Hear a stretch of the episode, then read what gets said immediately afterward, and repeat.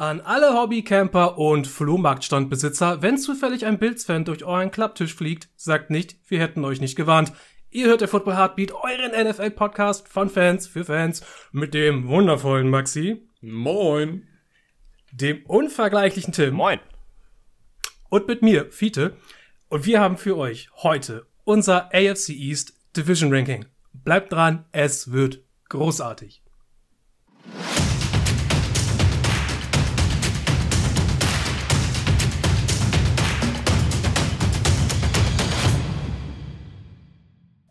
Ja, Jungs, wir sind zurück in der Regelmäßigkeit angekommen. Football is back. Ich hab Bock. Und wir auch. Ja, genau, wir sind back. Wir sind back. Back, back sind wir. Ja, die Boys are back in town, wie Finn Lizzy singen würde. Und das jetzt wieder, wie angesprochen, regelmäßig. Jetzt über die Saison hinweg, wie ihr das kennt von uns.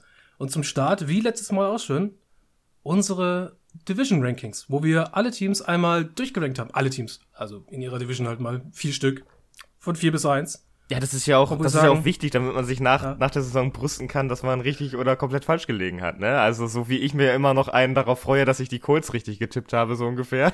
und ihr da, ihr die auf vier gerankt habt und nicht die, ich die auf eins hochgepusht habe und sie leider nur den zweiten Platz geschafft haben in ihrer Division letzte Saison. Aber es, ich war näher dran. das ist wichtig für das eigene Ego. Ja, herzlichen Glückwunsch. Dass man in allen über- anderen Divisions total wir- falsch lag, ist ja äh, gerade sagen, nebensächlich. irgendwas, ne? irgendwas musst du jetzt auch raushauen, ja. Das, ich meine, das, das wollen wir dir ja nicht nehmen. Genau. Ja. Man muss sich ja über jeden kleinen Erfolg Ja, man freuen, hat ja, sonst, man kleinen- hat ja sonst nichts im Leben, ne? Ja, die, die, die, ganzen, die ganzen kleinen Nichterfolge, die man nicht getroffen hat, die, die schiebt man einfach beiseite. Ja. Die existieren eigentlich gar nicht. Wie ist das jedes Mal deine ist- Fantasy-Football-Liga? Ja. Ja, man spricht, also das ist ja wie wenn man draftet. Ja, man spricht halt immer am Ende nur über über oder wenn du halt einen Scout bist. Ich habe die getroffen. oder, oder, oder, oder, oder ein GM. Den habe ich getroffen, den habe ich getroffen und den habe ich getroffen. Was das für gute Spieler geworden sind. Hall of Famer, aber alle Spieler, bei denen du horrende schlecht falsch lagst, in der Free Agency, in Draft, über die wird nicht gesprochen. Über die, die erwähnst du gar ja nicht. auch im nicht wichtig. Ja, ich meine, du willst nicht der sein, der LeQuan Treadwell gedraftet hat. Nee, nee. Äh, Viele, das ist das, das ist seit Jahrhunderten das Prinzip bei den Seattle Seahawks. Man redet nicht über Erstrunden-Draft-Picks, aber ansonsten über den Rest. Stimmt.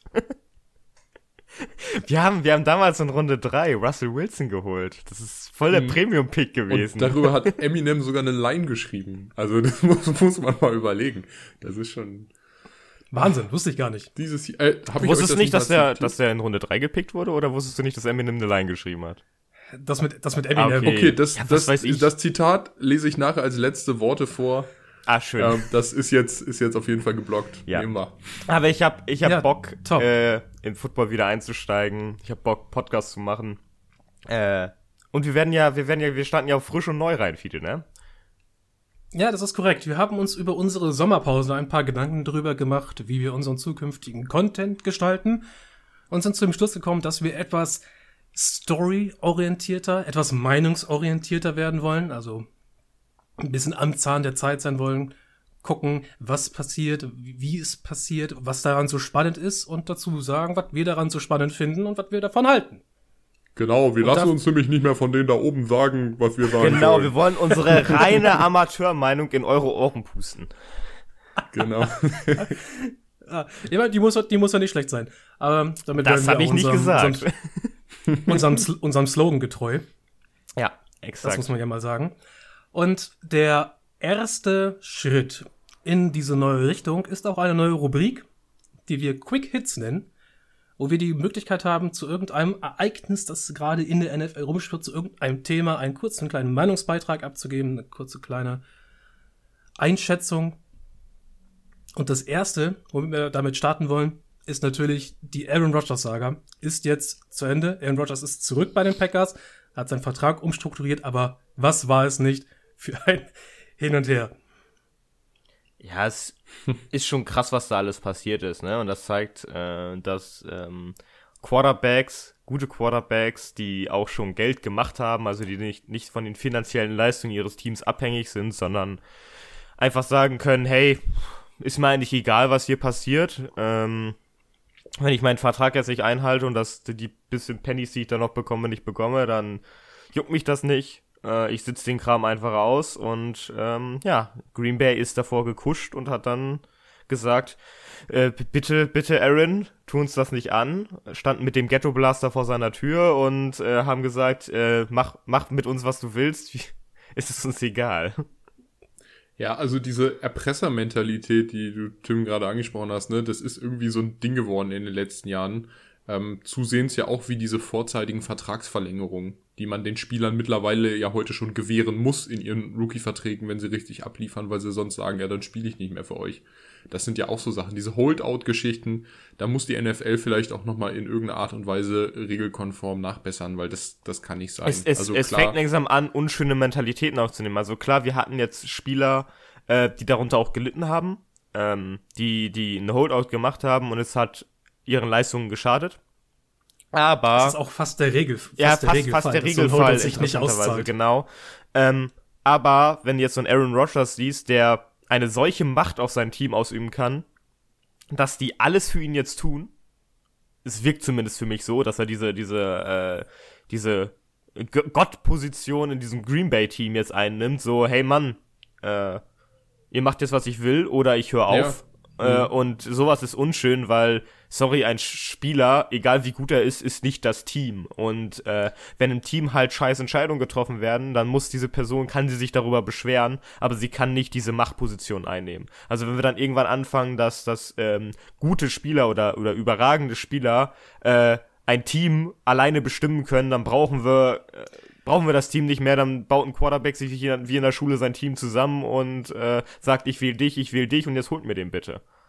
Naja, du musst halt überlegen, Aaron Rodgers ist seit 2011 Super Bowl, also seit zehn Jahren der Typ, der wie, vergleichbar ist das mit einem Autounfall, und Aaron Rodgers ist diese Rettungsschere, die dieses kleine Loch, wo die Verunfallten halt rausklettern können, seit zehn Jahren offen hält.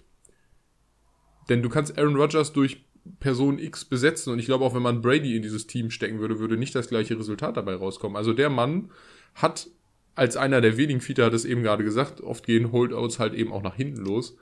Ähm, oder in den meisten Fällen. Aber Aaron Rodgers ist halt diese Naturgewalt. Aber der ist natürlich in dem Fall auch ein Beispiel für alle anderen, die sich dann irgendwie sagen, ja, okay, äh, äh, also wenn ich hier wieder nur ne, ein Jahr Team Option oder sonst was Ja, also ich, hab ich sag, da, da Bock besteht nochmal, also für mich besteht nochmal der Unterschied, was jetzt der Holdout von Aaron Rodgers war. Aaron Rodgers ging es nicht darum, Also, wie bei den anderen, ban- bei den anderen, ähm, ich will mehr Kohle, ich will mehr das oder sonst irgendetwas. So, da, darum geht's ja hauptsächlich bei vielen Leuten, dass sie einfach sagen, hey, ihr bezahlt mir zu wenig, ihr, der Vertrag ist zu schlecht.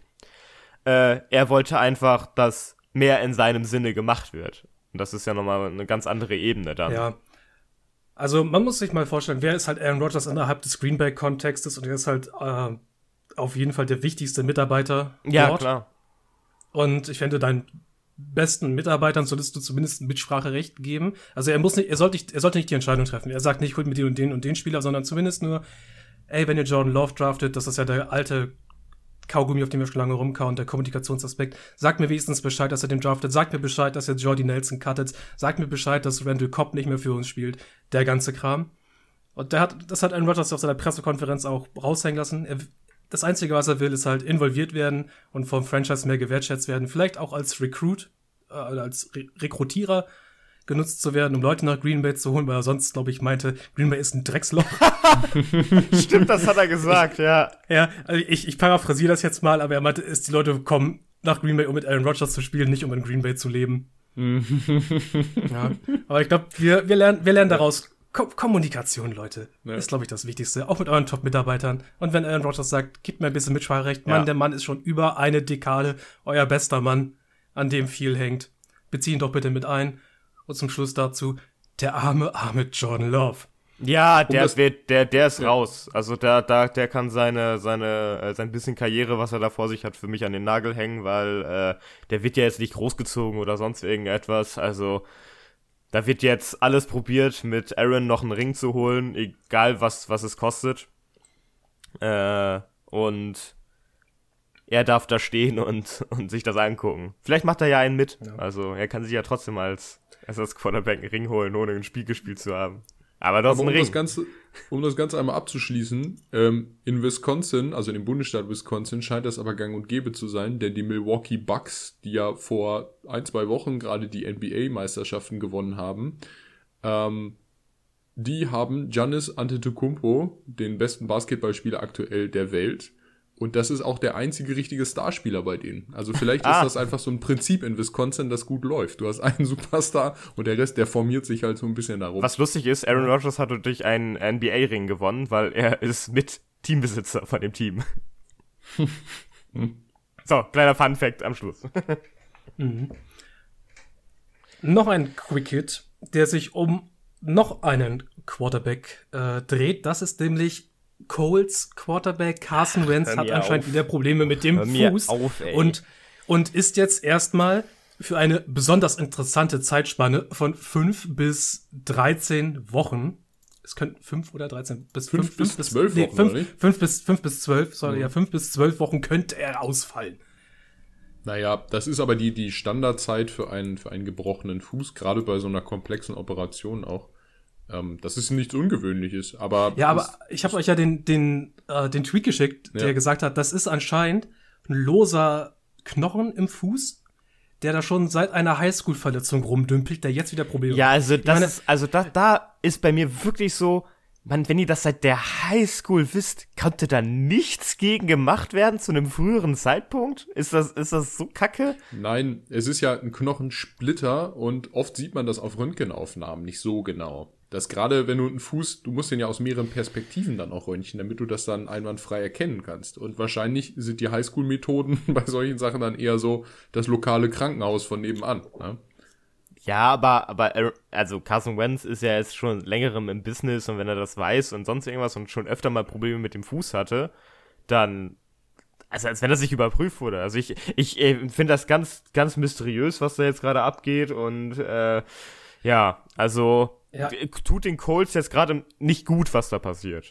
Nee, Ja, und, absolut. und weißt du, wem es noch weniger gut tut, den ganzen, der ganze Kram jetzt? Den Philadelphia Eagles, die jetzt deren First-Round-Pick jetzt on the line ist, wenn er nicht genug Snaps spielen kann. Ach ja, stimmt.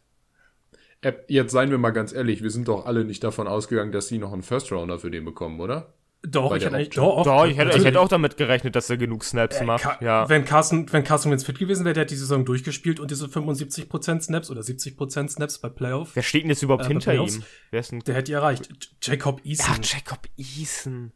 Ja. Äh, Also äh, beide, beide Teams sind jetzt irgendwo gefickt und wir müssen mal schauen, wie sich das mit Carson Wentz jetzt weiterentwickelt. Äh, die, die Colts waren jetzt in ihrer Vergangenheit nicht sonderlich transparent, was ihre Quarterbacks anging. Ja, Pe- Peyton Manning und sein, sein Nacken. Äh, Drew Lock, der permanent kaputt war, aber die Colts gesagt haben, es ist nicht so Drew schlimm. Lock? Es, Ich es war schlimm. viele Andrew, Andrew Andrew, Luck. Andrew, Andrew, Luck. Natürlich. Und dann war doch, war Ja, doch letzte jetzt- Saison, haben sie doch äh, von hier Jacoby Preset die, die Lunge äh, punktiert. Das waren die, das waren die Ach, Chargers. das waren die Chargers. Ach, stimmt. Oh Gott. Ja, Ja. weißt du was? Startest frisch in die Saison, kommst komplett durcheinander. Also wirklich. aber sagen, Brissett- aber- aber Briss- Game. ja. aber Brissett war, Brissett war mal bei den Colts. Der war mal bei den Kurs, genau. So war das. Ja. Ey, aber was für eine, was für eine Scheiße. Mit das, ich, mir fehlen, mir fehlen die Worte, dass in äh, den, in seinen College-Jahren, in, sein- in seinen NFL-Jahren das irgendwie nie zum Thema geworden ist und man da mal aufgeräumt hat. Ja, es ist echt erstaunlich. Besonders hätte man doch, Ja. ja, also, ich weiß nicht, vielleicht wirklich nicht bemerkt, äh, dann bitter für die Colts, aber wenn, wenn das schon länger feststand, dann, ja. Also, ja, die Colts werden für mich nicht mehr auf 1 gerankt wie letzte Saison. Werden sie mit Carson Wentz aber auch nicht, keine Sorge. Oh, kleine, kleine Preview in die Zukunft. Aber schauen wir in die Gegenwart und gehen jetzt rüber zur AFC East. In der AFC East spielen die New York Jets, die Buffalo Bills, die Miami Dolphins und die New England Patriots. Und wir haben wie letztes Jahr ein Consens-Ranking gemacht. Jeder von uns hat auf 1 bis 4 diese Teams durchgerankt und wir haben dann den Schnitt gezogen und geschaut, wo die dann landen. Konsens für uns in dieser Division, in der AFC East. Auf Platz 4 die New York Jets. Ja, ich glaube, da liegen die letzten Jahre noch etwas schwer im Magen, unabhängig davon, dass äh, Robert Salih jetzt da ist und ähm, du hast mit äh, Wilson einen frischen, athletischen Quarterback, der wahrscheinlich voll ins Kyle Shanahan-eske System passt. Du hast eine vernünftige O-Line, zumindest auf der linken Seite, herangedraftet über die letzten mhm. Jahre. Ähm, du hast ihm mehr Waffen verschafft. Du hast in der D-Line auf jeden Fall aufgerüstet. Aber es sind immer noch die motherfucking Jets. Und ähm, ja, ich denke, da, da ist einfach dieser, dieser Geruch aus den letzten Jahren immer noch nicht so ganz vergangen. Und ich habe mich dann, also ne, aus persönlicher Perspektive, ich tue mich immer noch schwer damit zu sagen, ähm, First-Year Quarterbacks delivern. Das ist sowieso einfach schwierig. Anhand dessen kannst du sie nicht so gut bemessen. Und ich glaube auch nicht, ähm, dass das System, weil ja doch ein Großteil der älteren Spieler übernommen wurde, ähm, dass, dass das so eins zu eins umgesetzt werden kann. Auch dass die mit diesem dynamischeren Spielstil mitkommen. Das ist vielleicht für Leute wie Mikai Beckton und so kein Problem, weil die halt genauso spielen. Aber ich denke, dass sich da noch einige Leute gerade in der Offense so ein bisschen schwer tun werden. Und auch in der Defense bin ich da mal gespannt, wie sie da umstellen. Also das, ähm, ja. Die, die Jets ich, gehen ich, grundsätzlich ja den richtigen Weg. Also das, ist, ja, das, das ist ja, ja die Rebuild. Sache. Genau, ja, es ist ein Rebuild. Es ist ein Mhm. Rebuild, das, das äh, wird für dieses Jahr noch nicht reichen, weil du bist ja noch mittendrinne. Und die neuen Strukturen, die jetzt aufgebaut werden, wie du gerade schon gesagt hast, die müssen ja erst greifen. Ne? Also da muss erstmal das Team wieder reinkommen, der Rookie-Quarterback muss reinkommen. Also es müssen, muss so viel Neues dann auch in der Saison umgesetzt werden. Also du hast gar nicht genug Trainingszeit, um so etwas zu etablieren, dass du dann damit gut spielen kannst, dass du sagen kannst, wir greifen jetzt irgendwie oben die Division an und das ist, glaube ich, auch nicht das Ziel der Jets. Also der Jet, den Jets wird es wahrscheinlich sogar gut tun, einfach eine scheiß Saison zu spielen und nochmal einen hohen Draft-Pick mitzunehmen. für, den, für den Rebuild. Äh, und einfach zu sagen, hey, wir geben Wilson einfach Erfahrung mit. Und da die O-Line recht gut ist, wird er auch nicht zu sehr auf die Schnauze bekommen. Aber, ey Mann, das ist halt, wie, wie man schon sagt, vom College in die NFL, das ist ein Riesensprung und eine ganz andere Liga. Und äh, du spielst dann ja auch keine so leichte Division in, in Defense-Sachen. Du darfst gegen die Dolphins doppelt ran, du darfst gegen die Patriots dopp- doppelt ran und äh, das ist als Rookie-Quarterback dann doch schon etwas schwieriger. Mhm. Wir hatten es ja bei Zach Wilson äh, aus dem College, dass der Mann halt fast permanent ohne Pressure gespielt hat, weil einfach Na, die Line zu Pressure nicht, nicht, nicht, nicht kam in seiner, äh, in seiner College Division. Und jetzt spielt er hinter der Jets Offensive Line. Max, du hast es schon gesagt. Linke Seite sieht gut aus. Ich glaube, dass Vera Tucker auf Left Guard gut sein wird. Mikael Beckton wird gut sein auf Left Tackle. Du hast Morgan Moses für eine einjährige Übergangslösung auf Right Tackle geholt, was in Ordnung ist. Aber du hast immer noch ein klaffendes Loch eigentlich auf Center und Right Guard. Damit wird man umgehen müssen. Aber außerhalb der Offensive Line, wenn man ja guckt, wohin wird denn geschmissen, das Receiving Core sieht eigentlich ziemlich gut aus. Es ist viel, viel junges Talent, mehr oder weniger, aber es ist ein spannendes Receiving Core mit viel Ja. Potenzial. Um, um Denzel Mims, Elijah Moore, Corey Davis und Jameson Crowder. Ich finde, die, die voran kann man da nennen. Ja, also die, die Jets bauen sich auf. Also die Jets sind für mich ein Team, das könnte die nächsten Jahre kommen. Also ich wäre, äh, nächste Saison, Mann, da, da wäre vielleicht ein ganz anderes Ranking drin, wenn ich mir mal angucke, wie das jetzt läuft. Also das ist ziemlich interessant und ich glaube auch, dass die Jets von ihrem ähm, Platz 4 in der Division, dass, das, dass die Division in den nächsten Jahren härter umkämpft sein wird, als sie es zu Patriots Hochzeiten war. Also Ja. da, da werden alle Teams langsam kommen. Und sonst hatten wir immer dieses Jahr, die irgend, irgendein Team hat mal ein bisschen mitgeredet mit den Patriots. Äh, letztes Jahr waren es jetzt die Bills, aber es wird kein Team mehr so diese absolute Dominanz haben, glaube ich. Also das, das wird nicht mehr so drin sein irgendwann. Und das wird jetzt über die nächsten Saisons kommen. Und da sehe ich auch die Jets einfach mit drinne. Aber diese Saison ist einfach, es ist zu früh. Zu früh.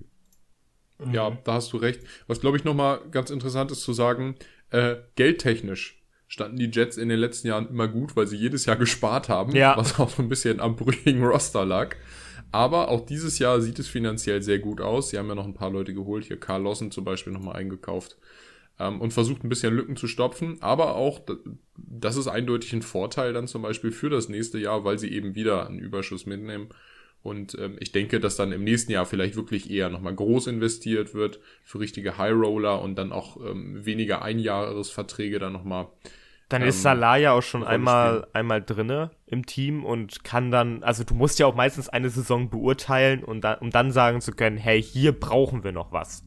Also klar, du hast die letzte Saison gesehen, aber wenn du nochmal in, in, jetzt mit einer neuen Struktur spielst, mit einem ähm, neuen Art des Footballs, äh, dann musst du ja auch ganz andere Lücken jetzt stopfen, als die Jets jetzt vor der Saison hatten, weil vielleicht beweisen sich andere Spieler, kommen gut mit dem System zurecht und dann musst du die gar nicht ersetzen, sondern kannst mit denen weiterarbeiten. Mhm.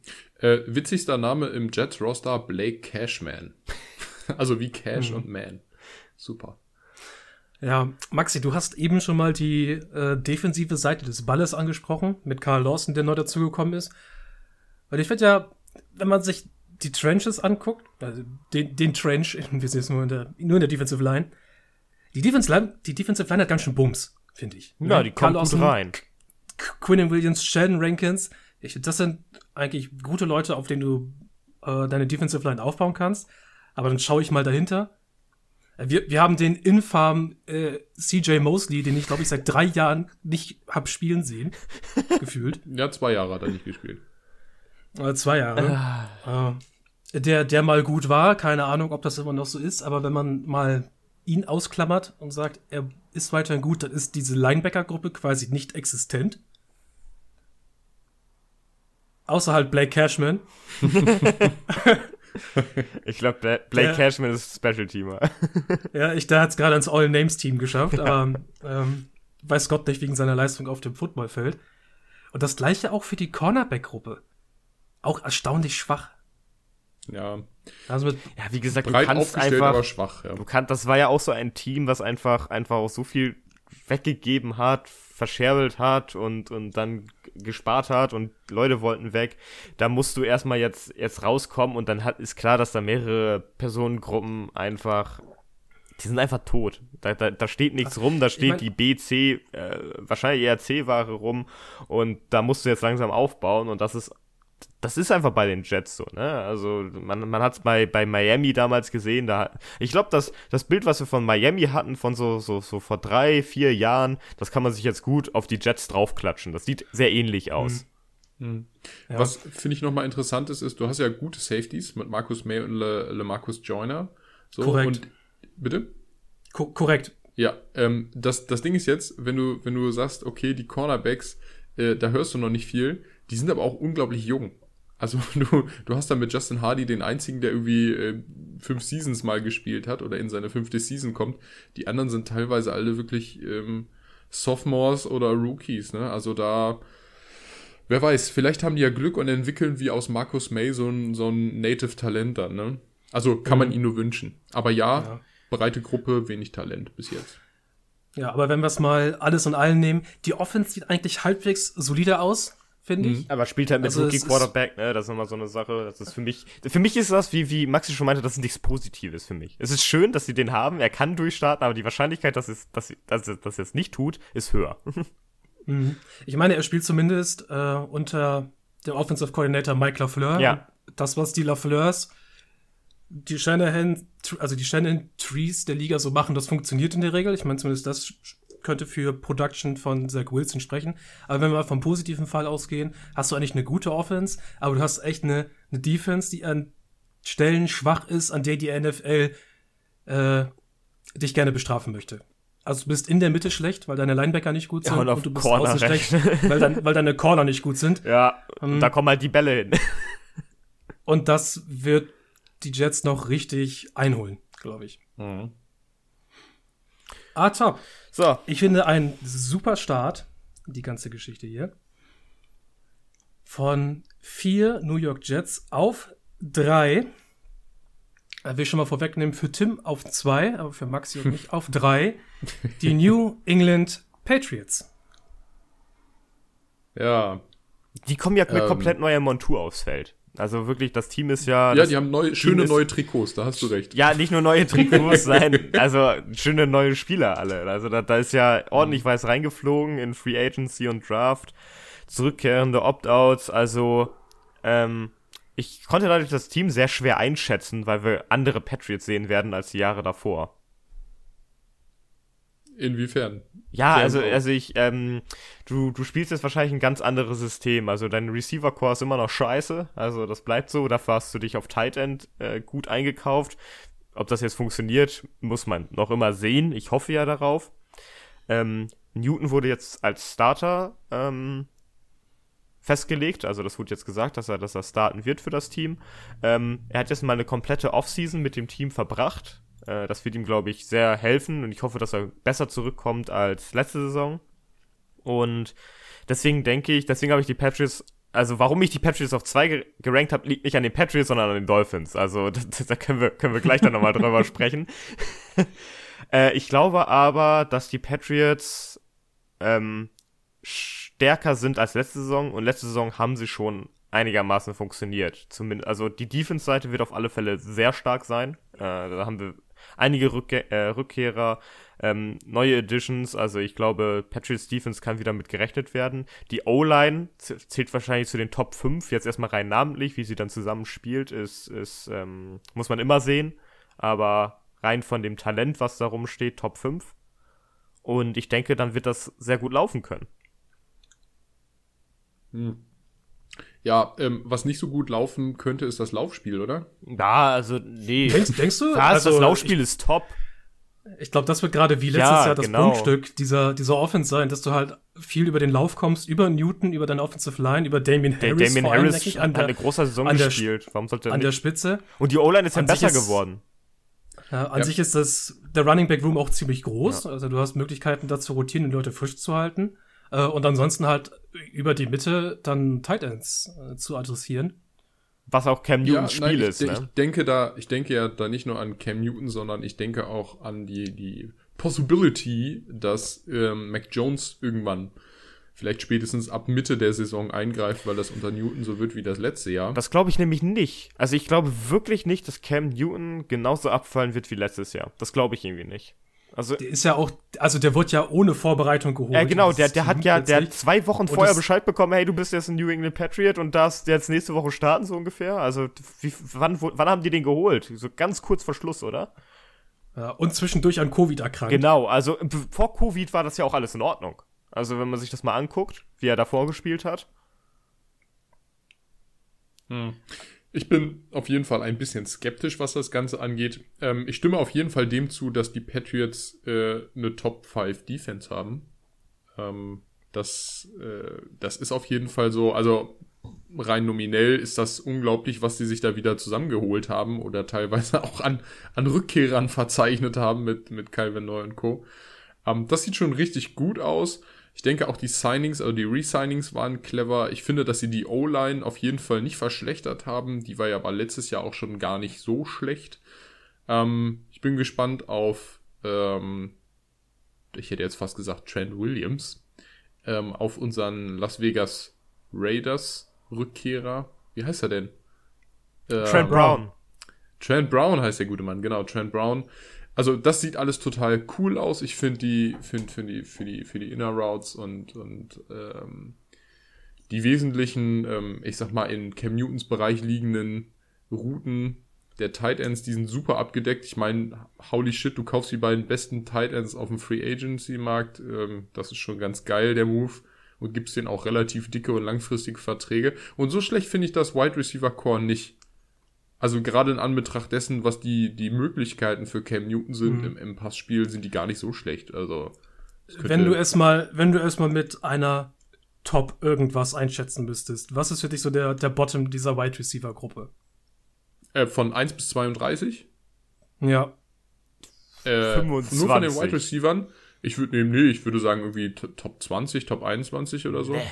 Ja, da liegen wir so fünf Plätze auseinander. Also Top 25 25 mehr ja. nicht. Und das, liegt, das liegt auch nur daran, dass ich irgendwie ein Fan von Jacoby Myers bin. Ja. das stimmt. Also ich, bin großer Fan von Nelson Aguilar. So, das ist ähm, als Whiteout funktioniert er unglaublich. Der hat Speed. Das ist so die einzige Option, ja. die du dann so auch als Deep Threat hast. Aber der war, der war nach dem Super Bowl Gewinn in Philly so schlecht. Hatte jetzt dieses eine gute Jahr unter Derek Carr, wo Derek Carr auch einen Deep Ball geworfen hat, wie Gott ihn schuf. Ja. Und ja. Cam, äh, Cam Newton wirft bestimmt keinen Deep Ball, wie Gott ihn schuf. ja. Und das Ganze äh, wird ergänzt durch Kendrick Bourne, Nikhil Harry, Damien Bird. Damien Bird. Ah, Demir Bird. Demir Bird, ja, Demir dem, Bird hieß er, genau. Demir ja, Bird, mit dem, ja. mit dem hatte, genau, der ist auch noch da, mit dem konnte Newton eigentlich ganz gut. Ja, Bird und Myers sind gar nicht so schlecht. Bird und also Myers sind, ja, aber das sind halt so, so, das ist, die hast du gerne als dritte Quarterbacks. Ja, die sind nicht, die sind nicht so schlecht, aber dann sprechen wir halt von trotzdem Top 25 ja, exakt. Core. Weil das, weil das sind nicht mal Top 50 Wide Receiver auf der Liste. Glaube ich. Warten wir Müs mal ab. Das müsste ich jetzt überlegen. Aber grundsätzlich, den Approach jetzt dieses Jahr wieder. Was ich an Bill Belichick so mag, das ist mir in den letzten Monaten erstmal so aufgefallen, so im Laufe seiner Coaching-Karriere. Äh, Bill Belichick spielt gerne gegen die Meta. Ja. Ja. Ihr, äh, was, was, äh, hier lauter Outside Zone Running Plays und Leute aus Spread und Empty, viele Wide Receiver auf dem Feld. Was ist, was ist, was ist hier los? Ich glaube, ich gehe wieder zurück zu den guten alten Will Hernandez, Rob Gronkowski Zeiten mit zwei Tight End Sets äh, und prügel den Ball durch und habe jetzt auch noch Cam Newton, der den Ball auch laufen kann. Das finde ich sehr, sehr spannend. Die ganze NFL bewegt sich halt in die eine Richtung und jetzt denkt sich Bill Belichick, ich glaube, ich habe die Möglichkeit, die NFL in die andere Richtung zu schicken und vielleicht geht das auf. Ja, Das genau. Also deswegen, also ich weiß nicht, also ich kann die Patriots so ultra schwer einschätzen. Das kann super gar nicht funktionieren oder das kann auch richtig gut funktionieren. Also das ist halt einfach die Sache. Das ist, ähm, das ist echt spannend. Also ich denke, ähm, also ich freue mich darauf, dass die Patriots vielleicht endlich, jetzt gehen wir von Offense zu Defense, ich wechsle immer hin und her, äh, vielleicht endlich mal einen Pass Rush haben. Zumindest ansatzweise im Vergleich zu, zu den Vorjahren. Dass der mal ein bisschen existent sein wird. Äh, und dann, dann bin ich gespannt, was da so passiert. Also, das, das wird cool. Also, es, ähm, also Patriots gegen die Patriots spielen wird äh, auf, als Offense wird, ich glaube, das wird scheiße werden. Das macht keinen Spaß. Ja. Ich glaube, gerade äh, gerade die Rückkehr von Dante Hightower in diese Defense Und- bringt halt und- den, den, den und- Pass Rush stark nach vorne. Ja, Donta Hightower und auch ähm, Kyle Van Noy, dass, dass die beiden zurückgekommen sind. Plus dann noch die Ergänzung von den, von den Rookies und äh, die Free Agency mit ähm, hier, wie heißt er, wen haben sie von den Ravens geholt? Matt Judon. Matt Judon, genau, der sehr gut in dieses, in dieses, ähm, in diese Defense reinpassen wird. Ich glaube, das wird schon ziemlich cool werden. Mhm. Und ich finde, im Namen der Patriots kann man auch mal ruhig ein paar Special-Teamer ansprechen. Weil Special, Special Teams halt schon eine Spezialisierung ist der Patriots, finde ich, an vielen Stellen. Äh, wo du halt Leute hast wie ein Gunnar Olszewski, einen Brandon Bolden, äh, einen richtig guten Panther in Jake Bailey. Ja, und du Matthew Slater nicht vergessen, die Legende. Matthew Ma Slater, Matthew Slater, die Legende. Siehst du, wir, wir reden allein jetzt schon über vier wichtige Special-Teamer der New England Patriots. Ich glaube, das zeigt, wie, wie spannend eigentlich dieses Special Teams ist und wie wichtig das anscheinend auch ist. Weil das sind ja schon die Säulen seit einigen Jahren. Ja, also, also allein so einen Jake Bailey zu haben, der dir easy einfach gute Punts rüberbringt, wenn du den Ball verlierst. Also der, der, der ist ja einfach, der ist jetzt ähm, letztes Jahr der Pro Bowl geschafft, davor, war er davor auch nominiert? Ich glaube schon. Auf jeden Ich Fall holen sich die Patriots ja auch schon zu Brady-Zeiten sneaky gute Feldposition durch ihre Special Ja. Teams. Das ist durchaus beachtenswert. Und deswegen sehe ich die Patriots auch auf zwei, aber das liegt auch daran, dass die Dolphins einfach für mich Probleme haben. Ich meine, ich, du, ich habe auch lange gerätselt und dann eher gesagt, es ist, ich glaube eher ans Positive dieses Mal als ans Negative. Ja, ich und sag, okay, gut, dann ich nicht. dachte mir dann, okay, wenn ich es positiv sehe, dann sind die Dolphins wohl auf zwei. Und damit kann ich wohl die Transition machen. Von äh, Nummer drei, den New England Patriots, auf Nummer zwei, den Miami Dolphins. Yo. Ich habe es zusammengefasst unter das Tour-Problem. Ah, nein. Nein, nein, nein, nein, nein. Doch. Nein, bin ich, verwehre ich mich gegen. Ja, aber ich, Verwehre ich, ich mich mich nicht. Ich mich nicht. Ja, du, du bist auch ein Patriots-Nerd, ey. Ja, nee. Also, es ist, es ist hier eine, eine Sache, die ich mir, mir aufgeschrieben habe. Äh, Tour im letzten Jahr zu verurteilen war nicht fair, weil Rookies zu verurteilen ist nicht fair, gerade auf Quarterback-Position. Also ich finde da, ich habe mir, ich habe auch letztes Jahr oft gemeckert, also ich bin da nicht frei von. Aber geben wir dem Jungen doch erstmal ein zweites Jahr. Ja, Ich will, nur, ich, will, ich will da nur sagen, zur Verteidigung von Rookies kann man auch mal angreifen. Wenn du, wenn dein First-Round-Pick, dein hoher First-Round-Pick, ich glaube sechs, ja sechs. äh, im Laufe der Saison Fünf. Nee, fünf sogar. fünf, Fünf, ja. fünf, fünf. fünf oder sechs, wenn dein fünft, of, äh, fifth overall Pick in der Saison zweimal gebencht wird für Ryan Fitzpatrick. Fitzpatrick, mu musst du dir vielleicht kurz überlegen, was da los ist. Ich finde, äh, ich glaube, das da hatten wir glaube ich schon mal kurz drüber gesprochen. Ich reiße es noch mal ganz kurz an. Die Offense letztes Jahr war mehr Fitzpatrick-esque, total. Dafür kann Tour nichts. Er hat diese Offense konnte er nicht wirklich beherrschen, weil Fitzpatrick Offense und Tour Offense für quasi das gleiche waren. Also die waren nicht an, nicht auf Tours Skillset angepasst. Aber trotzdem hat man viele Flaws in dem gesehen, worin Tour eigentlich gut war im College. Deswegen Grund zur äh, Grund für Concerns ist auf jeden Fall da, aber nichtsdestotrotz, der Druck der öffentliche Druck Ist riesig. auf Ist Tour Tango riesig. ist wirklich, ich glaube, das ist wirklich riesig. Also, mein Problem ist einfach, wenn er keine klare Steigerung in seinem Spiel zeigt, wenn das jetzt auf ihn ausgelegt ist, weil die haben keine B-Option. Also, wie, wie, haben sie, haben die Reset geholt? Äh, Ja. ja, die haben doch Preset geholt. Siehst du, guck mal, das auch so, ein- siehst du, da kommt man doch schon mal durcheinander. Äh, Ja, aber egal. Das ist deren B-Option. Und, Mann, das ist scheiße. Also, wenn Tour nicht gut spielt, fällt Miami ab. Dann, dann kannst du ja machen, was du willst. Also, da, da kommt ja einfach nichts. Das ist grundsätzlich, das kannst du jetzt theoretisch auf jedes Team draufsetzen, aber ich habe im Hinblick auf Tour so ein bisschen das Problem, weil, wie Fide schon sagte, er diese, diese klaren Fehler gemacht hat, die auch dann nicht auf, weiß ich nicht, das Team ist nicht auf ihn ausgelegt oder sonst was zurückzuführen sind, sondern einfach, hey Mann, das war nicht gut. Und wenn man da schon diese Ansätze nicht sieht, die man dann bei, bei äh, Quarterbacks aus seiner Klasse gesehen hat, wie einen Herbert, einen, einen Burrow oder so etwas, die eindeutig besser performt haben und auch schon mehr gezeigt haben von dem, was sie, was sie aus dem College konnten, dann sehe ich da das, sehe ich da das Problem, weshalb ich eher denke, dass Tour ein Problem wird, als dass Tour ein Segen wird. Ja, jein. Wie gesagt, das sind so Sachen, ich traue mich nach einer ersten Saison noch keine Prognosen zu geben. Wir erinnern uns alle irgendwie an die, an die erste Saison von Jared Goff in Los Angeles. Ähm, und danach ging es dann doch relativ schnell zum Super Bowl, weil das Schema ein bisschen auf ihn umgestellt wurde. Und ihr habt gerade selbst gesagt, es war ein Fitzpatrick-Schema letztes Jahr. Also abwarten. Ja, es ist nur dieses ganze Drumherum, dieses Benchen für Fitzpatrick. Äh, du bist ein Fifth Overall Pick und du hat, die Dolphins hätten dieses Jahr die Möglichkeit gehabt, noch einen Rookie Quarterback reinzuholen. Das heißt, sie haben es nicht gemacht, sondern Waddle gedraftet. Und es stand Und sogar, das- es stand sogar im Gespräch. Und damit das und damit das Commitment für Tour bewiesen und das heißt, Tour muss jetzt dem Franchise was zurückzahlen an Leistung. Aber gehen wir mal, gehen wir mal davon aus, Tour ist gut. Tour hat ein solides zweites Jahr. Gucken wir mal overall auf den Rest des Rosters. Ich glaube, bevor wir dann in die Diskussion einsteigen, als ich mir den Roster nochmal angeguckt habe, ist mir so zuerst aufgefallen, der sieht an vielen Stellen extrem durchschnittlich aus, mit wenigen Ausnahmen nach oben. Also ich habe besonders über die Defense gesagt, die Defense spielt schon seit Jahren, also schon seit zwei, drei Saisons, irgendwie, äh, Fiete, du sagst das immer so schön, die spielt über ihrem, ihrem Niveau. Also was sie eigentlich die können müsste, die spielt einfach größer. besser, als sie, als sie sein sollte. Ja, größer als die Summe ihrer Teile. ja, genau, genau. Das, das, und, und ich frage mich, wie lange das gut geht. Also wann geht das, meine- wann geht das mal schlecht? Also das, das kann meine, passieren. das, das ähm, funktioniert dann. Dann funktioniert irgendetwas nicht, irgendein ein wichtiges Baustück in diesem, in diesem äh, komplizierten Puzzle da äh, funktioniert nicht richtig und äh, dann fällt dir auf einmal deine Defense auseinander, weil da halt einfach dieser durchschnittliche Kram rumläuft, der, der äh, das irgendwie dann zusammenhält, aber eigentlich und dann überperformen die einfach nicht mehr. Das ist so das Problem, was ich sehe.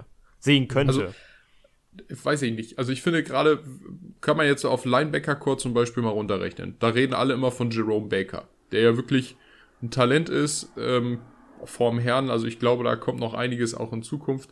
Aber jetzt, du hast Jalen Phillips gedraftet. So, du hast dazu gekauft einen Shaquem Griffin, von dem ich so, ich sag mal, semi viel halte. Aber ganz essentiell, du hast halt trotzdem, also trotzdem noch einen Benardrick McKinney, den ich ziemlich gut finde wiederum. Also da ist, das ist so eine Wellenbewegung, sage ich mal, in der Aufstellung und euren Liebling hier, Andrew Van Ginkel, hey, fast vergessen, ähm, die, die Frisur itself. So, das, das ist halt, klar ist das eine Wellenbewegung, aber du hast ja oft nicht auf jeder Positionsgruppe dann irgendwie absolute Superstars stehen oder so. Und ich glaube, dass Jerome Baker absolut Talent hat, ein Superstar auf der Linebacker-Position zu werden, davon mal abgesehen. Ähm, zumal er auch noch nicht äh, der, der älteste ist mit vier Seasons. Ähm, aber ich verstehe ich verstehe diesen, diesen, diesen Aspekt, den ihr nennt, dieses Durchschnittliche. Ich finde es ganz essentiell zum Beispiel eher auf der Running Back-Position. ja. Oh ja, auf jeden ist Fall. gar Weil, weil du hast Miles Gaskin und das ist der Starter. So, und Miles Gaskin hat im letzten Jahr gezeigt, okay, ja, aber auch nee. so, also es, da fehlt, da fehlt Potenzial. Also da stimme ich euch zu. Es gibt Positionsgruppen, da könnte man auf jeden Fall sagen, okay, also wirklich nur Durchschnitt und teilweise unterer Durchschnitt. Ähm, ähnlich finde ich ist zum Beispiel auf, auf Safety mit Eric Rowe und Brandon Jones da, ja, Dafür ist das, dafür haben die ein tolles Cornerback-Duo, wenn Xavier Howard sich noch dazu entscheidet zu spielen. Also, das, das, Das ist korrekt. Ja, also das, das muss man, muss man halt auch mal ein bisschen abwägen und vielleicht in ihrer Dynamik in den letzten zwei Jahren, was ich eben schon angesprochen habe, funktioniert das einfach gut, weil das, was eben so, ich sag mal, nur semi-gut ist, dadurch kompensiert wird, dass andere Positionsgruppen ähm, ziemlich gut sind. Also so, so durch die Bank weg durchschnittlich finde ich die Dolphins nämlich gar nicht. Na, nicht durch die Bank durchweg, also nicht durch die Bank durchweg. ich habe ja ist, da wären wir wieder bei mit, Bills, ne? Durch die mit- Bank durch. Ja, ähm, ich sagte ziemlich durchschnittlich mit kleinen Ausnahmen und du hast es gesagt, äh, wir haben halt Xavier Howard und Byron Jones, ein ganz, ganz tolles Cornerback-Duo, Mhm. bei dem wir jetzt gucken müssen, was passiert mit Xavier Howard. Ähm, Noah Igbinogany, der seine erste Saison hauptsächlich im Slot gespielt hat, hat nicht gut gespielt. Mhm. Ich, ich weiß nicht, wie sehr man ihm da vertraut. Äh, Javon Holland geholt, ein Free Safety Prospect, das ich eigentlich mag. Mm, du hast natürlich den unglaublichen Mike Gesicki auf Titan-Position, der das schiebt das Ganze Aber wieder ein bisschen nach findet, vorne. findet ihr, dass das Receiver-Core auf Tour ausgelegt ist? Wir reden immer über, über das System, was da gespielt wird. Findet ihr, dass es auf Tour ausgelegt Du hast Receiver geholt oder ein Core aufgebaut, das Tour gut tut? Ähm, also ganz ehrlich, ich hätte nicht Jalen Weddle Ja, vor seinem genau. Teamkollegen gedraftet. Also falls du vor Devonta Smith, falls du das meinst. Ja, Ähm, genau. nee, Jalen Weddle und die haben ja jetzt hier noch von den, ähm, wen haben sie noch geholt? Will Fuller von den Ja, Will Fuller. Will Fuller, also das sind halt so, so Deep Threats, ne? Also die, die in den, Na, Jalen Weddle gar nicht unbedingt. ja, Also, das ist auch einer, den so mal cross übers, übers Feld schickt. ja, aber, aber hat Tour den Arm dafür? vielleicht. Naja, im College ja. Ob er den in der NFL hat, werden wir noch sehen, glaube ich. Ja, deswegen, also ich, ich, äh, deswegen habe ich dieses Team einfach, weil ich mir so unsicher bin auf ganz vielen Sachen, Mhm. habe ich das auf drei gerankt, weil, weil ich diese Unsicherheiten bei den Patriots nicht so hatte. Weil ich da Also, mehr, ja. mehr sicher, also es ging für mich vor allen Dingen darum, ähm, bin ich mir sicher, dass das Team performen kann. Und da war ich mir bei den Patriots sicherer als bei den Dolphins, weil da so viele, so viele Schrauben passen müssen, damit dieses Gebilde zusammenhält, da, das sehe ich nicht so ganz. Also was, was, Ja. ich, was ich sehe ist, du hast Devontae Parker. So. Du hast Jalen Weddle. Also du hast Jalen Weddle, den du, keine Ahnung, Cross spielen lässt, äh, vielleicht nicht unbedingt Slots, aber auch so Inner Routes laufen lässt. der kann du hast, auch mal ins Land laufen. weißt Genau. Ja. Du hast einen Devon, Devontae Parker, den stellst du auch gerne mal eins gegen eins außen auf. Ist einfach so. du. Ja, Dann das hast ist das, du- was Devontae Parker kann. Ja. Das ist das, was. Ja, aber viel mehr auch nicht. Und dann, und dann Contest Catch fangen oder eventuell nicht. Ja. Jump, Jump Genau. Ball, Contested Catch. Und dann, dann hast du Will Fuller, der, wenn er gesund ist, wahrscheinlich einer der schnellsten und gefährlichsten absoluten Deep Threats ist, den wir aktuell in der NFL haben. ja, der ist ein Difference Maker. Aber ist er nicht suspended noch äh, am Anfang? der Ja, Saison? ja, ich glaube Ja. zwei, P- zwei PED Spiele, glaube ich, oder? Zwei, zwei, eher gar nicht so, gar nicht so viele Spiele. Aber ja, also der, wenn er fit ist, absolut, also der verbrennt dich auf, auf der Geraden. So. Und das, das sind so, so Dinger, da haben sie dann vielleicht doch ähm, positionsgerecht versucht, diese Wide Receiver auch zu besetzen.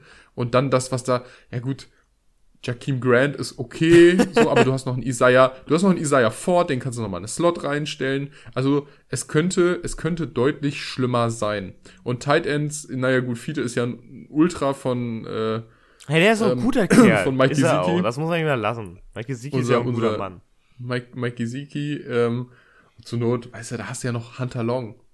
So, was willst du denn mehr? Also, neuer Welt-Tight End übrigens. ähm, es könnte, es könnte, es könnte deutlich besser laufen jetzt auch gerade was das Receiver-Core angeht für Tour als, als letztes Jahr. Also ich glaube, dass Ja, es schon also, also es ist eine Steigerung. Das ist eine Steigerung. Nein, nicht gab. nur eine Steigerung. Ich glaube, dass es ein klares Upgrade ist und dass es, dass es äh, Difference Maker sind in diesem Jahr ähm, zu dem, was wir letztes Jahr gesehen haben. Und ich glaube auch, dass dadurch eindeutig ähm, die Zahl an, an Yards, die er da erwerfen wird, also die, die Menge und die Pass-Attempts und so, dass sich das eindeutig steigern wird. Das werden wir sehen. Ja, Safe. ich bin gespannt. Also ich denke, das wird ein enges Duell zwischen den Patriots und den Dolphins werden. Äh, du kannst auch nicht loslassen. nee, ne? kann ich nicht. Ist ja auch meine Nee, Meinung. ich- ist auch ich- ich vollkommen glaub- in ich glaub auch, Ordnung. dass das also glaubst du Ich wirklich, denke, dass, dass- glaubst du wirklich, die, die Patriots werden von den Dolphins komplett verbrannt? Nö, glaube ich nicht. Nee, aber ausgebotet auf jeden Fall. Nee, ich glaub, also boah, ich, ich, also ich sehe Tua nicht gegen Patriots Defense spielen. Sehe ich nicht. Die competen beide um den zweiten Platz. Exakt, in dieser genau. Und das liegt daran, dass die Definitiv. Bills einfach wie letztes Jahr performen werden. Fertig. Da wird der Klappstuhl ausgepackt und Josh Allen springt durch und sagt, hey, let's go, wir führen die Division an. Genau, ähm, Josh Allen springt auch durch Klappstühle, denn das geht nur bei Bills Mafia. Danke für diese Überleitung. Bitteschön. Äh, Tim. Und damit zu unserem Platz 1 in der AFC East. Ich glaube, da muss Buffalo man gar nicht so viel zu sagen. Die haben sich ja nicht Ja. groß verändert. Also sie haben jetzt so mit, äh, sie haben noch Sanders in der Offense geholt, Milano in der Defense. Äh, werden beide wohl produktiv sein, aber sonst ist Also das Team. Milano, Milano, Milano verlängert. verlängert. Ah, verlängert, sorry, verlängert, ja, genau. Also, sie haben ein bisschen was getan am Team, aber halt nicht so viel, weil da noch nicht so viel nötig war. Und Naja, hallo, sie haben sich einen neuen Starting Quarterback geholt. Mitchell Trubisky. ja, Den, den, den, den MVP dürfen wir nicht vergessen. Ja. MVP. MVP. ähm, ja, egal. Also das, das Bills-Team wird wie letztes Jahr performen. Ähm, ich glaube nicht, dass Josh Allen nach dieser grandiosen Saison auf einmal wieder einen Rückfall hat auf seine vorherige Performance. Das wäre schon sehr, sehr überraschend. Ich glaube, das passt einfach. Die Bills werden die, die äh, Division dominieren und äh, werden ähnlich wie letztes Jahr dann in die Playoffs einziehen. Und auch gute Chancen Ja. haben, einen Playoff-Run zu starten wieder. Also was ich, was ich glaube ich nochmal essentiell finde, ähm, da zu erwähnen, weil du gesagt hast, kein Rückfall, da stimme ich dir absolut zu. Tim, das liegt aber auch daran, dass Josh Allens Problem ja nicht das Talent war, also Armtalent oder körperliche athletische Skills oder ähnliches, sondern eher das Spielverständnis. Ja, genau. Und- Und die, Die und, die, und Tatsache- die Präzision in seinen ersten zwei Jahren. Ja, ja, klar. Gehört ja aber irgendwie auch so ein ne, Timing und so ist ja ein Riesending. Ähm, und ich denke, dass das eine Sache ist, die man halt eben, also wenn man etwas lernen kann, dann ist es, wie wir wissen, nicht Talent, sondern eben halt Spiel, antizipieren. Timing, Game Management. Und das hat Josh Allen und der soll ja abseits vom Feld ein unglaublicher Nerd sein. Also was, was so das Thema Lernen angeht. Ähm, sehr fleißiger Spieler auch. Und ich denke, dass sich da ähm, eine Rück, also dass da eine Rückentwicklung wesentlich unwahrscheinlicher ist als bei jemandem, der mal so einen Lucky Punch hatte, wie Mitchell Trubisky 2018. Also als Beispiel oder ein Jared Goff, der zum Beispiel nur in diesem einen System gut funktioniert, weil, weil Josh Allen, glaube ich, wirklich ein All-Over-Talent hat, dass du, dass du richtig gut verwursten kannst, auch in verschiedenen Systemen zur Not. Und Wide Receiver Core, das ist ja, ist ja bei, bei Josh Allen jetzt abseits von der O-Line natürlich das Wichtigste. Das sieht natürlich immer noch geil aus. Wenn Cole Beasley nicht noch wegen seiner Ah ja, über Verschwörungstheorien Beasley müssen wir jetzt gebannt nicht wird reden, aber weiß nicht, das ist halt Cole Ja. Beasley, da hast du dann jetzt Emmanuel Sanders stehen, der macht genau das gleiche.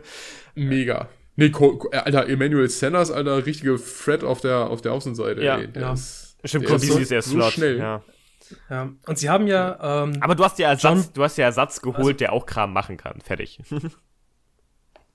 zu, zu Emmanuel Sanders. Ja. Du hast ja John Brown abgegeben und Emmanuel Sanders geholt und ich denke, damit hast du schon mal gewonnen, denn für mich äh, in ja, auf jeden Skript, Fall. in meinem, in, in meinem Skript sehr mathematisch ausgedrückt, Emmanuel Sanders größer John Brown. Ja.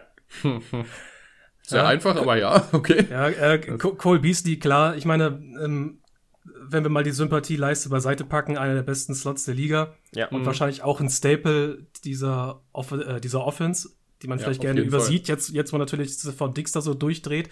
Äh, und du hast mit Dawson Knox zumindest einen Tight End, der wirklich einen Ball fangen kann. Also Dawson Knox, der ist zwar, der ist Dalton Schulz Welt-Tight End Tier, aber der kann Ball fangen. So ist nicht. Ja, exakt. Ja, und, und selbst wenn Josh Allen sich so ein bisschen seinem Durchschnitt annähert über seine letzten, über die ersten drei Jahre, selbst wenn er nur ein bisschen Regression drin hat, ist da, glaube ich, immer noch sehr, sehr viel drin. in Das Laufspiel Offense. sieht aber immer noch scheiße aus. Ja, das wird sich auch nicht mehr Ja. ändern, glaube ich. Ja, Also, also spielt er noch immer Singletary? Ja, vor allem Ja. Matt Breeder, Ja, Zach Zach Moss Moss. und Devin Singletary, Ah. ey, da kriegst du wie das Kotzen. Oh ja. Mann, ey, da, da, da, da oh, das ist, das ist ja richtig schlimm. Es ist- Egal, aber es- da, darüber kommen sie ja gar nicht. Das, ist ja, die, das, ist die Durchschnittlichkeit in Person. Nee, Das das ist. Oh, das geht ja schon fast zur Unterdurchschnittlichkeit.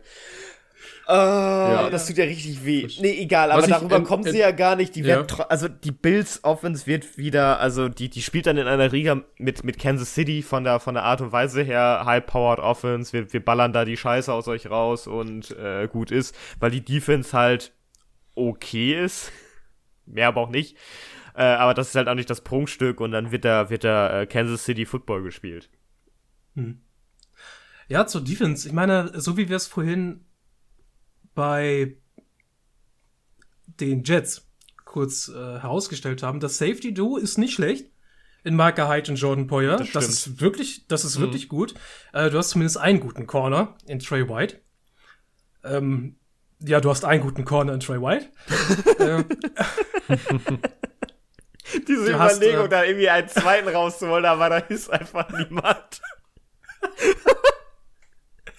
Und du hast zumindest, ähm, ich meine, das müsste Max noch gefallen, ein Linebacker-Core, das zumindest nicht, nicht komplett modern ist. Also das sind keine. Fred Warners, die da Tackle die spielen. Scheiße noch aus hier raus, Das, ja. das, das, sind keine, das sind keine Fred Warners, die da spielen, Matt Milane und Tremaine Edmonds, aber es ist zumindest solide. Es, Äh, Matt- es Matt. Milano war doch Run, Stop, 115 Bills, Tackles, glaube ich, oder so etwas. Ja, Ich, aber äh, ich finde, er ist auch, er ist auch die Schaltzentrale, denke ich, Ja. dieser Defense. Er ist Na, schon er ein ist- sehr ja. wichtiger Mann, aber er ist halt verwundbar. er ist halt ein. Oldschool-Linebacker, Ja. also was ja an sich nicht schlimm Der ist. nimmt aber die, ne, Schul der nimmt die Schulter runter ist- und gut ist. Ja, aber Ja. Runstop bei den, bei den Bills funktioniert. Also Ja. gerade auch, weil, weil die D-Line halt so, so imposant ist. Also, who cares, ne? Das ist. Ja. Und guckt euch, guckt euch mal bitte die Defensive Ends, da hatten die, die Bills ja mal Probleme, Pressure zu kreieren und, und Edge Rush vor allen Dingen. Ey, guckt euch das mal an. Du hast Mario Addison gehalten, okay. Aber du hast Carlos Basham und du hast Gregory Rousseau, da haben wir uns ja noch drüber aufgeregt, zwei Defensive Ends. Aber ich glaube, das wird knallen. Also, da, da Ja, gibt's du noch mal hast- richtig auf die Mappe. Du hast noch AJ Japan, äh, AJ Japanessa. In Japanese. Ja. AJ, AJ Epinesa in seinem zweiten Jahr jetzt und Ja. ähm, die Defensive Line, also sie sieht nicht so aus, als würde sie die Scheiße aus dem gegnerischen Quarterback rushen. Ja, Also, warte mal nächstes Jahr. Aber ich, ich glaube, Ich ich, glaub, das reicht einfach. Es reicht einfach Ja, ich- insgesamt. So wie, so wie in glaub- Kansas City, das reicht. Also das Ja. ist in Ordnung. Die hält dir, die hält dir ein bisschen den Ball ab und dann ballerst du einfach die Scheiße aus denen raus, weil deine Offense einfach überperformt. So funktioniert Also das ich- einfach. Äh, um, um meinen Gedanken zur Defensive Line zu Ende zu bringen, also ich, ich sehe das Potenzial im Pass Rush, auch in der Tiefe. Ja, du hast, ähm, du hast sie angesprochen, Greg Rousseau, AJ Epinesa, F.A. Obada, der bei den, Patri äh, bei den Panthers halbwegs ordentlich gut war, Star Lutulele, der wieder zurückkommt. Äh, Vernon Butler aber nicht die, zu vergessen. aber ja. Vernon, Vernon Butler, Ed Oliver, Jerry Hughes, der vielleicht noch der Beste ist in, in dieser Gruppe, äh, die kriegen einfach alle irgendwie einen Arsch nicht raus aus dem Matsch, wenn es um Pass Rush geht. Ich wünsch, Mhm. ich hoffe, das ist nächstes Jahr ein bisschen besser. Mm, Das Potenzial ist da in der Defensive Line und die ist vor allem tief. Also ich glaube, Ja, da oh müssen ja. sich keine Sorgen machen, wenn da mal jemand äh, verletzt ausfällt. Das ist nicht schlecht. Äh, Offensive Line, um da kurz zu gehen, ich glaube, die rangiert echt wirklich im Mittelfeld. Es reicht. Oh, Vielleicht ist, reicht. ist vielleicht sogar ein bisschen, ein bisschen wisst- schlechter als Mittelfeld. Wisst ihr, wisst ihr, wer der, der Namensgewinner hier bei den Bills ist? Also Namensweltmeister? Also Das hast du, damit hast du dich richtig beschäftigt in der Vorbereitung, ne? Ja, Rashad Wild Goose, also Wildgans.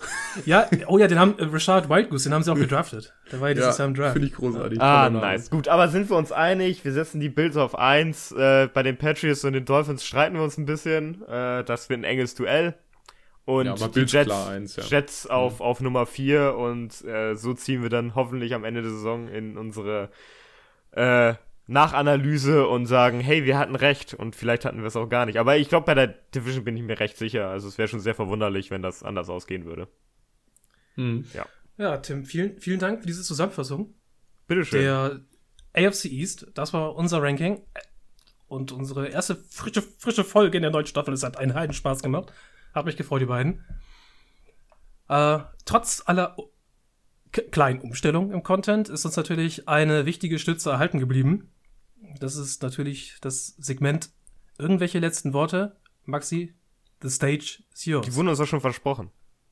Ja, ähm, wir haben es ja vorhin äh, schon angeteasert. Es ist Eminem und zwar aus seinem Track Monster von der Marshall Mathers LP 2. Ähm, und zwar folgende Line. Wir haben ja über die Seahawks gesprochen in dem Zusammenhang und dass das mit dem, mit dem Draft bei denen immer so ein bisschen schwierig ist und dass da die guten Spiele auch gerne mal fallen. Aber, but if one kid out of a hundred million who are going through a struggle feels it and relates. That's great. It's payback. Russell Wilson falling way back in the draft, turn nothing into something, still can make that straw into gold. Jump, I will spin. Ähm, ja. Props gehen raus an die Seahawks und äh, Late Round Draft Picks. Sehr Und natürlich an Eminem. Ey, Eminem. Eminem. Ey, Eminem, wenn du uns hörst, lass ein Like da und ihr anderen natürlich auch. like da. Eminem ist bekannt dafür, deutsche Podcasts zu hören. Ja, äh, drückt, drückt, drückt das, drückt das Herz. Ihr, ihr kennt das alles. Da gibt's äh, Herzen und Likes und hört einfach die Folgen durch. Hört alle anderen Folgen, die wir produziert haben, auch nochmal. Lasst euch davon in den Schlaf wiegen, wenn ihr viel Zug fahren müsst, wenn ihr so ein Pendler seid, 36 Stunden am Tag Zug fahren. Da kann man ruhig mal einen Podcast 36 Stunden am Tag. Ja. Da Das war's mit uns Zeit für diese. Folge. Das war's mit uns für diese Folge. Wir kommen zurück nächste Folge mit einem weiteren Division Ranking. Es war mir eine Freude, ihr beiden. Wir hören uns beim nächsten Mal. Macht's gut. Tschüss.